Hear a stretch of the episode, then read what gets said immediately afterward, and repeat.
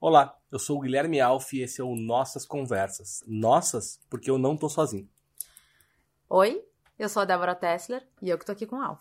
Eu sou a Débora Tesla e eu estava digitando. Ah! Mas é que eu lembrei de uma referência que eu quero trazer pra esse episódio. Muito bom, a gente começou tão calmo, esse grito acordou vocês que estão aí do outro lado ouvindo o nosso podcast. Bom, o Nossas Conversas é um, uma, um, um podcast e a gente está na primeira temporada, esse é o terceiro episódio. Convido vocês a voltar e assistirem, ouvirem o primeiro e o segundo episódio. É bem legal que vocês entendam, a gente está falando sobre medo sobre medos. A gente falou sobre, primeiramente, sobre o medo de dar errado.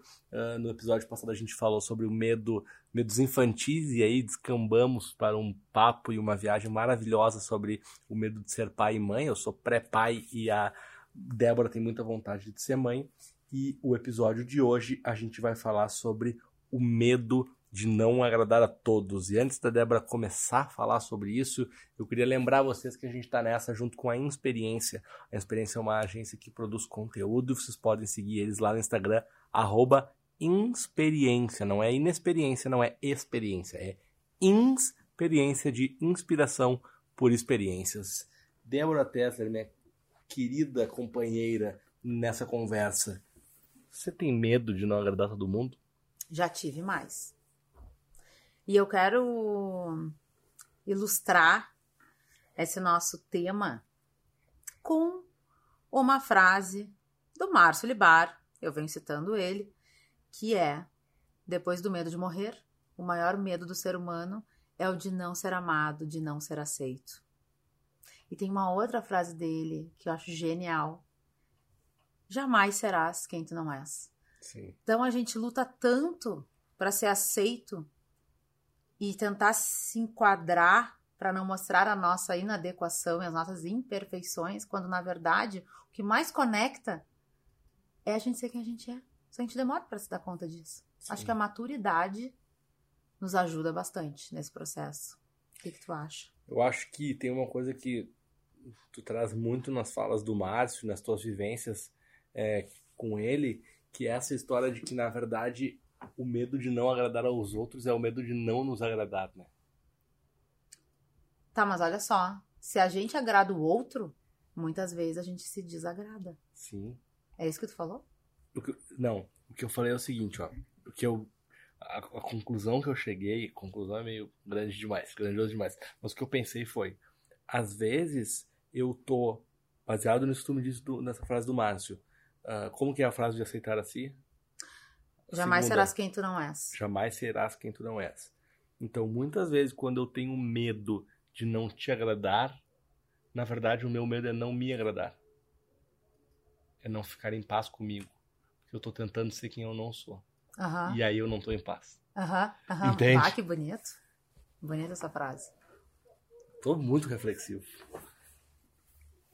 E é isso, a gente espelha muito, talvez, o que não tá agradando a gente mesmo. Ah, mas, ao mesmo tempo, eu queria dizer algo que talvez não soe tão bem ou não seja o que as pessoas querem ouvir. Mas a verdade é que eu, Guilherme, me importo muito com os outros. Por quê? Porque eu não vivo no mundo sozinho. Tá, mas a gente tem que definir o que que é se importar com os outros. Se importar com os outros. ahn, O que que é pra ti isso? Muitas, muita gente fala assim, ó, tu não precisa agradar todo mundo. Tu não precisa agradar a todos. Todos é muito amplo, concordo. Não dá pra, não, não, não gostaria de ser literal no todos. Uhum. Mas, cara, eu acho que sim, que eu preciso agradar a maioria. Ou aos que me cercam. Ou aos que eu quero bem. Eu falei uma frase esses dias num workshop que eu dei, e eu até postei ela no meu stories essa semana, que é é mais legal ser legal do que ser cuzão. Eu vi seu story. Porque muitas vezes ah, as pessoas falam sobre é, ficar em cima do muro como algo ruim. Ou que na política no Brasil hoje se está chamando de os isentões. se você não é direita ou esquerda muito radical, estão chamando de isentões no modo pejorativo. E cara, a minha vontade de agradar a todos, que ela é mal vista muitas vezes, eu lutei muito contra ela. Um, ela é porque eu acho que se todo mundo se esforçar mais, a gente vai ter um mundo mais harmonioso. Tô sendo super filosófico aqui. Eu uhum. sei que a uhum. vida real, como diz um, um amigo, a selva lá fora, quando a chinela canta é outra. Mas no fundo é isso. E este medo que eu tenho de não agradar a todos, talvez seja um, um uma das molas propulsor, propulsoras de querer ser legal com todos. Uhum. Não quero. Tu quer dar o teu melhor para todo mundo? Quero. Ah, eu também quero. Mas na minha ótica, quando a gente fala de medo de não agradar a todo mundo, na minha definição, é deixar de ser quem eu sou uhum. Para me adequar ao que o outro espera que eu seja, ou que ele acha que eu tenho que ser, ou eu preciso ser de tal jeito para me enquadrar na vaga tal e passar por cima de valores e, e de quem eu sou, entendeu? Uhum. Aí que eu acho que a gente tá. Tá sendo ótima a conversa. Uhum. Mas acho que nós estamos falando por dois ângulos. Dois ângulos diferentes. É. É porque o que eu queria refletir nessa história de não agradar todo mundo é esse medo que eu tenho, porque eu tenho esse medo de não agradar a todos. Só que ninguém vê pelo lado do meu medo. Eu acho. As pessoas veem pelo lado de eu querer agradar. De puxar o saco? Exato. Ah, entendi. E o querer agradar, talvez ele seja só uma resposta ao meu medo de não agradar. Entendeu a viagem? Será que daí tu não agrada demais? Sim. E aí parece puxar saco? Talvez eu agrade quem não mereça. Aí fica meio encebada a coisa. Uhum. Já sou menos, tá? Tá. Já sou bem menos. Já sou bem menos, porque eu passei a gostar mais de mim do que do que eu gosto de ti. Aham. Uhum. Isso para mim foi bem difícil. Gostar mais de ti do quanto eu gosto. Gostar mais de mim do quanto eu gosto de ti. Foi um, foi um processo bem longo, assim, nessa história. Mas eu tô trazendo isso porque isso, quando a gente começou a falar desse tema, ficou intimamente ligado na minha cabeça ao medo de não te agradar. De não agradar a minha esposa, de não agradar quem trabalha comigo, de não agradar o meu cliente, de não agradar os meus seguidores. Aham. Tu vê aquele número, é que a gente trabalha com isso, então talvez essa conversa ela seja um pouco contaminada. Mas tu olha aquele número do Instagram que diz quem começou a te seguir, quem parou de te seguir? Parei de olhar. Por quê? Porque eu ficava muito chateada com quem tinha parado de seguir. E aí eu dava muita importância. Meu ego, meu ego ficava muito triste, se sentindo rejeitado. Mesmo que aquela pessoa não faça diferença nenhuma na minha vida, o meu eguinho aqui, ele ficava meio tristinho, meio rejeitado. Aí eu resolvi que é melhor. A ignorância, às vezes, é uma dádiva. melhor não saber. Então eu desinstalei esse troço aí. O Instagram já mostra isso? Mostra. Ainda bem que eu não descobri. Não, ele não mostra quem. Ah, ele mostra quantos. Ah, quantos, tá. Ah, sabe? melhor não saber. Não dou muita atenção. Eu Vou tô sofrendo. Confessar. Eu tenho medo de perder mais. E é. Mas às vezes, Alve, desculpa. Vai, vai. Às vezes não é perder. Sim é, sai quem não está se interessando por este assunto para abrir espaço para novos. Não, e eu sou bem recalcado, não fico assim, vai embora, que eu nem te queria Nem te queria mesmo aqui. Não queria dar meu conteúdo pra ti. Não, eu tô falando que essa, essa, essa, com a gente, essa conversa é contaminada porque a gente trabalha com isso. Uhum. Então a métrica de quem nos segue pro nosso trabalho é importante. A gente não tem como não olhar. Não uhum. precisa, concordo contigo, não precisa pirar e olhar na vírgula ali, né, do seguidor por seguidor. Mas pra gente ter um número de seguidores relevante, uma audiência relevante nas nossas redes, pro nosso trabalho é importante. Uhum. Pro nosso trabalho. Tá. Fora o ego, tá? tá. Esquece o ego. Tô, tô dizendo que pro nosso trabalho é importante. Por exemplo, para um juiz, é, para um desembargador, não é importante ele ter ou não ter seguidor. Porque a gente faz é. Ah, eu posso confessar uma coisa? Pode. É que tu é bem mais influenciador profissão do que eu. Uhum. Eu não me vejo nesse lugar. Mas não só como influenciadora, e sim como a tua reputação digital, que para quem te contrata é muito importante. Olha, aprendi. A tua reputação digital é muito importante. Então, quando uma marca vai te contratar para um trabalho, não é para tu falar da marca, mas quando ela vai te contratar e ela olha e tu tem lá 10 mil seguidores ou tu tem 200 seguidores, isso é Tá. importante para ela. Não, total, até porque eu também lanço esse olhar quando sou eu tenho que selecionar Entendeu? os meus clientes. É isso que eu tô falando. Tá. Por mais que ela não vá usar aquela rede para ativar a marca, assim, tá, essa pessoa é uma pessoa relevante, essa pessoa ela é influente, essa pessoa ela quem tem teoricamente é um, uma das coisas analisadas pra gente ver se alguém aham. é um- uma das coisas, não é só isso, entendeu? Uhum. Nesse ponto que eu tô dizendo, por isso que pra gente é, é importante. E eu queria pegar isso pra te dizer é, um lance muito maluco que eu tenho um, um medo de não agradar todo mundo. Ah, eu faço palestra, né? E já faz bastante tempo que eu faço palestra, assim, desde 2012 e tal. Ah, e aí, tô lá fazendo uma palestra, tem 100 pessoas. A pessoa que levanta e vai embora, ela acaba comigo de um jeito, porque eu não agradei ela e ela foi embora. O que tu acha, né? Na É. cabeça. Não, e na hora ali. Ahn, ou ela fica no celular, ou ela não se interessa. Porque a gente sente também quando a gente tá Uhum. ou não. E é muito maluco isso, como esse medo, se a gente não controla ele, faz com que as outras 99 que não levantaram e estão ali me assistindo, parece que não importa, só importa aquela que levantou. Ou tem 100 pessoas e duas conversando. Eu fico focado naquelas duas. E eu acho que isso é o medo de não agradar. Tipo assim, por que, que vocês não estão prestando atenção no que eu tô falando? E aí, de novo, queria pedir pra tirar o ego, tá? Tira o ego, porque eu não tô falando de ego, tô falando de entrega. Tô ali fazendo uma entrega de, de um conteúdo. Se elas foram até ali, teoricamente é porque antes elas tinham interesse. Onde elas perderam o interesse em mim? Onde foi que eu fiz essa pessoa perder o interesse? O que, que eu disse que ela não. Será que eu não me preparei? E é esse medo de não agradar a todos que me pega muito. Entendi. Não pelo ego. Tem o do ego também, ele também existe. Mas não é só esse. Por isso que eu trago a história do medo de não agradar a todos também como um desafio de sair da zona de conforto. Uhum. Como é que tu traz isso? Te perguntando, ah, tu, quer, tu acha mesmo tu não precisa agradar todo mundo? E, de novo, não levo todo mundo no literal.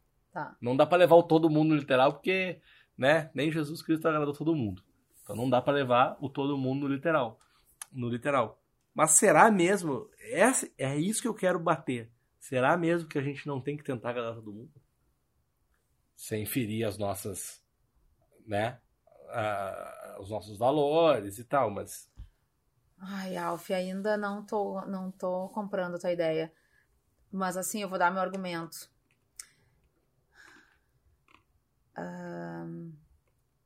Acho que agradar é diferente de ser educado, né? De ser Uhum. gentil, de ser empático. Porque acho que a gente tem que ser educado e respeitar todo mundo, sim. tá? Isso todo mundo. Aí Perfeito. vamos abrir bem esse leque. Mesmo que não goste, Uhum. Todo mundo. Agora, agradar. Eu, eu entendo o que tu fala, mas ainda não concordo, entende? Uhum. Porque do lugar que eu vim, da forma como eu vivi a minha história, eu passei muito tempo me sentindo inadequada dentro de mim, de quem eu era, do meu corpo e tudo mais e me esforçando para fazer parte de grupos, mas isso era uma coisa só minha interna, tá? Uhum. Então eu agradava as pessoas para que eu fosse aceita. Tu entende o que eu tô falando? Uhum. Que também não era puxar saquismo, mas assim, ó, eu não dizia não, Uhum. mas eu chegava em casa e dava show, né? Todos não que eu não dava na rua, eu dava em casa. eu passava por cima, não de valores, tá? Mas às vezes eu me calava quando na verdade eu queria falar. E faz bem pouco tempo que parece que o meu eu acordou para dizer: não, espera aí, não dá mais para eu aceitar coisas, para agradar e fazer parte, sem elas estarem conectadas comigo, com o meu coração, com o que eu acredito. Porque como tu falou do conflito, eu também sou uma pessoa que evita o conflito. Que é o tema do próximo episódio. Isso, não vamos matar ele agora. Ai, mas atualmente tá difícil.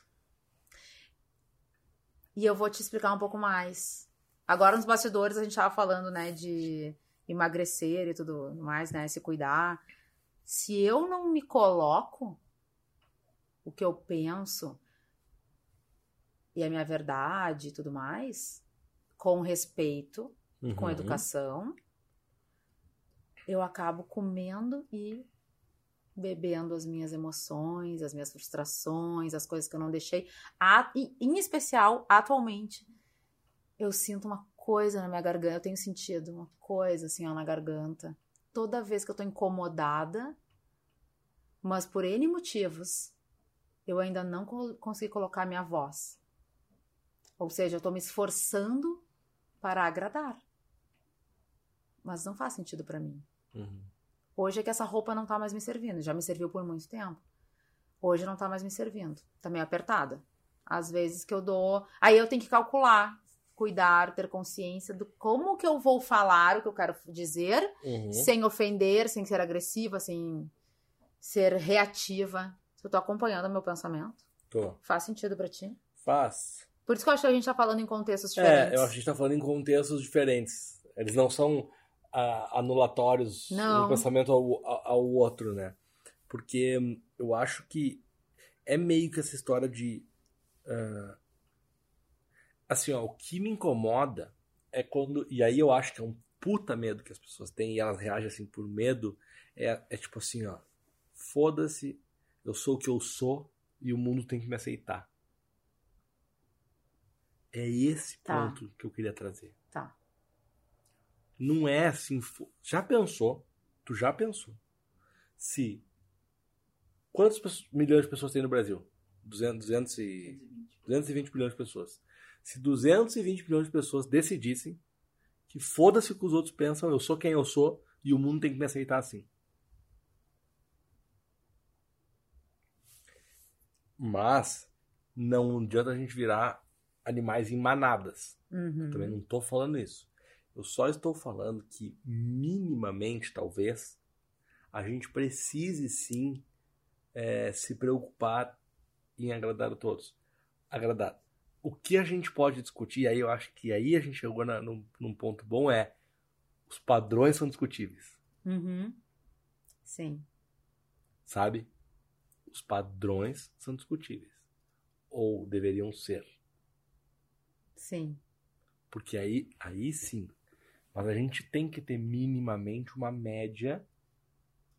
Não tem problema que um seja diferente do outro, não tem problema que um goste de A, outro goste de B. Claro que não. Diversidade é importante. Eu li uma frase que eu adorei esses dias. Diversidade constrói resiliência. É. E eu tenho pensado muito sobre diversidade. Quer saber um medo que eu tinha e que eu tô superando e eu vou falar ele porque eu tenho superado e eu ainda sou muito, tá? Mas eu tô muito melhor. Eu tinha, eu já falei isso em outras outras vezes.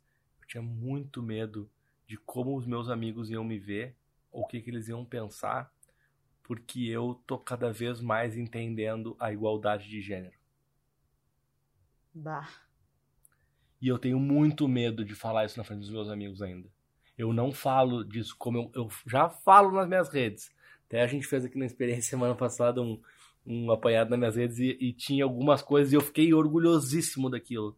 Eu falei, eu tô falando, eu tô vencendo esse medo. Uh,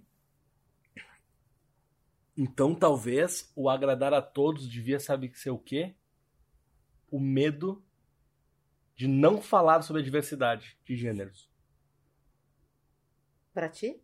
Não, do mundo. A régua devia ser o contrário. Quem devia ter medo é os caras que são machistas. E não eu, sou eu que tô deixando de ser. Porque eu sou ainda. O quê? Machista. 38 anos. A sociedade inteira.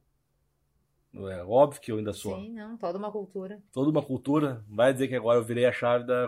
Não, tô, tô melhorando muito, aprendendo, pensando, ouvindo e tal. Mas tu compreende que este é o ponto, que é aí que tá. E não. Eu não tô errado. Eu não posso estar errado é, o fato de querer agradar todo mundo porque eu acho que a igualdade de gênero é o melhor pro mundo. Errado é quem acha que não é. Então o valor tá invertido e não o fato de querer agradar. Vamos entrar nesse teu medo? Faz sentido para ti eu dizer que o teu medo de não de falar isso na frente dos teus amigos é porque tu tem medo de não ser mais aceito por eles? Sim. E ser aceito, embora ainda seja um tabu, ainda é importante para todos. Porque, de novo, a gente vive em sociedade. A É. gente não vive sozinho. Aí voltamos para a frase do Márcio que eu citei no início. Depois do medo de morrer, o maior medo do ser humano é o de não ser amado, de não ser aceito. Não ser amado quando tu perde um seguidor. A gente não se sente amado, a gente não se sente aceito por aquela pessoa, falar um- a nossa opinião em um grupo. Tu acha que é possível ser próximo e gostar de alguém que a gente discorda em muitos pontos?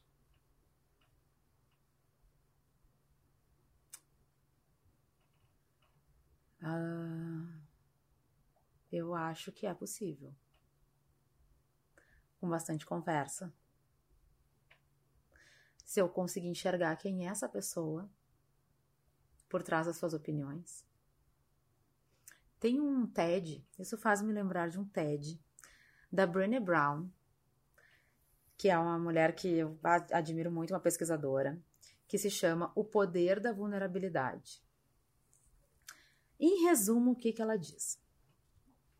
Que no momento que eu, com as minhas. ah, sem as minhas máscaras de proteção para ser aceito, quando eu baixo as minhas máscaras, tu confia em mim, porque eu estou te entregando quem eu sou, e tu confia em mim, tu me entrega quem tu é. E isso é a vulnerabilidade. E isso é o que conecta independente das tuas opiniões políticas e, Uhum. enfim. Claro, né, Alf? Talvez eu não queira te levar pra minha casa Sim. e conviver contigo. Mas respeitar e gostar, ah, eu gosto dessa pessoa, mas aquelas opiniões, talvez amanhã eu mude de ideia, tá? Mas a minha resposta nesse momento é essa. A gente tá, tá saindo um pouco do tema do medo, mas assim, tudo bem. Porque as nossas conversas elas não precisam ficar só nessa caixinha. E aí o medo de não agradar a todos é o que tá nos levando. Mas olha só, eu quero te tra- trazer duas coisas que eu quero te ouvir sobre. A primeira delas eu ouvi essa discussão, eu não lembro se foi num podcast ou se foi num programa de rádio. Os caras falaram sobre grandes artistas, tá? Ídolos. Lembrei, um artista que tem uma obra musical incrível, mas que faz algo que fere muito os teus valores. Ele continua sendo um grande artista pra ti? Tá, ah, que bom que tu trouxe esse exemplo. Eu não tava indo pra este nível de exemplo. Alguém que tu, eu vou dar depois o que, o que a gente conhece, tá? Tá. Então assim, é alguém que a gente não conhece. Ai, Alf, eu acho que eu já passei por essa situação de parar de admirar, de perder o encanto pela pessoa. Porque fere os meus valores. Sim. E hoje, como a gente estava falando antes das redes sociais, todo mundo é influenciador. Uhum. E esses grandes nomes, eles são mais ainda, porque eles atingem milhões de pessoas. Sim. Eles têm muita credibilidade, porque eles viraram celebridades. E no momento que. Até é bom, porque a gente sabe a verdade, né? Sim. Mas aí é o custo, tudo tem um preço. Porque isso trazendo. Eu tenho amigos que eu conheço há muitos anos, que eu gosto demais deles, que eu, se tu me perguntasse se são pessoas boas ou más, são pessoas boas. Se tu me perguntasse se eu confio ou não confio, eu confio. E são caras extremamente e que me deixam com vergonha dos seus pensamentos machistas. E eu tenho um drama gigante. Tipo, como que eu continuo sendo amigo? Mas eu gosto daquela pessoa. E aí, será que eu tô passando pano pra ela? E não é que ela fez algo. Porque quando faz algo, tipo, o pico da história, sabe? Uhum.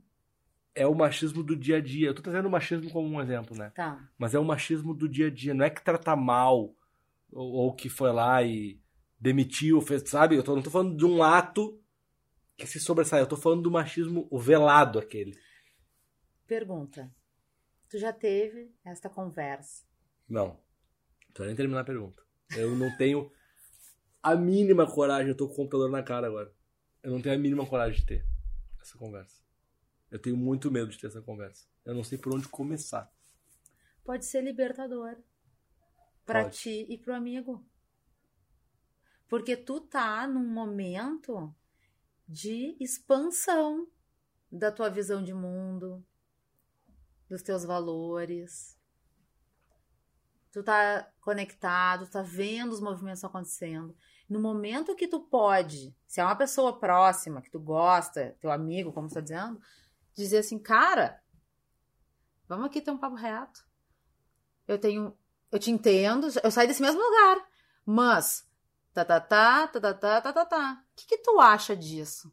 E talvez, Alf, tu esteja botando um dedinho na possibilidade desta pessoa enxergar mais além.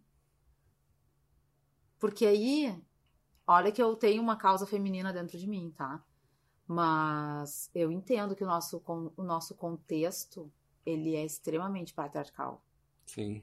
Só que agora, desculpa, amigo, ou tu entra nessa onda verdadeiramente e Sim. muda, ou tu vai ficar pra trás, cada vez mais. Nós estamos falando, nós estamos gravando esse podcast em fevereiro. Tá rolando Big Brother Sim. e a maior Sim. o maior tema é sororidade, machismo. A coisa tá transbordando. Ah, ah, gente, o mundo já mudou. Já. Vambora? Não fica com medo de não ser aceito, Alf, porque a- as pessoas que estão contigo. É muito mais gente tá contigo do que não tá, entendeu? Uhum. Eu acho que tu tá no, no fluxo e que bom que tu tá enxergando além. Que bom, isso é um presente, porque é mais uma voz de alguém que tem um monte de seguidor, que influencia, que tá se abrindo pro que tá acontecendo. Porque a hora nem é agora, a hora era, foi A ontem. hora já foi, né? Ah, A hora já foi há muito tempo. Essa história da exposição também, né? Eu tenho, eu tenho muito medo da exposição. Explique. Fale mais sobre isso. Ah, por, enfim, por pela minha profissão e pelo que eu faço e por fazer palestra e por trabalhar com celebridades, né? Eu trabalho com eu acho celebridade uma palavra tão brega, vou confessar. A gente chama de talentos, né? Eu acho Aham. celebridade brega, mas enfim, é celebridade. Ah, por trabalhar com eles, eu tenho uma acabo tendo uma exposição de de e o meu trabalho, ele, ele, por exemplo, eu hoje sou responsável diretamente no meu negócio por 40 milhões de seguidores. Os meus clientes somados são 40 milhões de seguidores. Ahn, cara, isso me deixa exposto. O meu trabalho, e é algo inerente à minha profissão, não é eu, Guilherme, sou um. Não, é a minha profissão. E, cara, eu tenho muito medo disso, porque eu, eu tenho um ótimo exemplo. Eu, em 2015, fui fazer as redes sociais do Júnior Cigano numa luta do UFC em Orlando. O Cigano foi lutar e eu fui fazer as redes sociais dele. E foi uma experiência incrível. Inc- Uma das mais legais da minha profissão. Porque, tipo, era o UFC. E eu tava lá sendo RP do cara, fazendo negócio, e, tipo, eu tava muito realizado, né? E tal. E quando a gente chegou lá e tal, e aí toda a minha família assistiu a luta, os meus amigos assistiram a luta, e a gente tinha todo um plano, porque assim, ele era super favorito e tal. E ele perdeu a luta. Ele não. Perdeu, acho que no segundo round e tal. E eu lembro que eu fiquei É, obviamente arrasada, porque, pô, tu se envolve com aquilo, né? É, é normal a, a derrota no esporte e ela faz parte. Pra quem não tá acostumado com o esporte, acho que ela dói mais. Não sei se dói mais, acho que dói diferente. Os caras estão mais acostumados e tal, mas como eles, eles são os que estão ali lutando, eles devem sentir muito a derrota e tal. Mas eu lembro que eu pensei que todo mundo queria uma explicação. E as pessoas me perguntavam, mas o que, que aconteceu, Alf? Eu falei, "Não, cada um soco nele ele caiu. Aconteceu isso. E aí eu me dei conta que o trabalho, na verdade, do Júnior, né, do Cigano, mas aí que o meu naquele momento tinha uma exposição muito grande. Porque todo mundo um dia toma um soco na cara no seu trabalho e cai. Que foi o que aconteceu com ele. Só que ninguém sabe. Ninguém fica sabendo. E uma pessoa pública, que é o caso dele, todo mundo fica sabendo. E aí é muito difícil lidar com a exposição. Então eu não tenho exposição, acho que agora eu consegui exemplificar, eu não tenho exposição direta, eu tenho indireta. Os meus clientes têm exposição.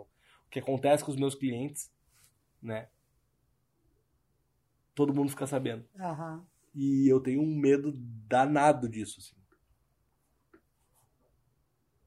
De não saber como lidar com isso. Não, é, tem que pensar um pouco pra te falar algo a respeito. Não saber, não sei te dar minha opinião agora. É, é, é, é, é muito maluco, assim. Mas eu acolho a tua preocupação. Mais um, mais um medo ah, que aí eu acho que é muito inerente à minha, à, à minha profissão, não à minha pessoa. À minha Aham. profissão, né? A, a, a fazer isso. Ah, fim de mais um episódio. Já? Já. Passou ah, voando. eu tava né? esperando tanto por esse, já passou. Passou voando, né? Passou. A gente volta na semana que vem, então. E eu vou deixar o convite pra ti, Hum. Débora, pensar sobre o medo da exposição. Porque eu acho que esse tema pode render mais e a gente encaixa um pouco mais essa conversa nos próximos episódios. Nas nossas próximas conversas. Tô fechada contigo, Alf. E a gente espera por vocês. Até semana que vem. Tchau.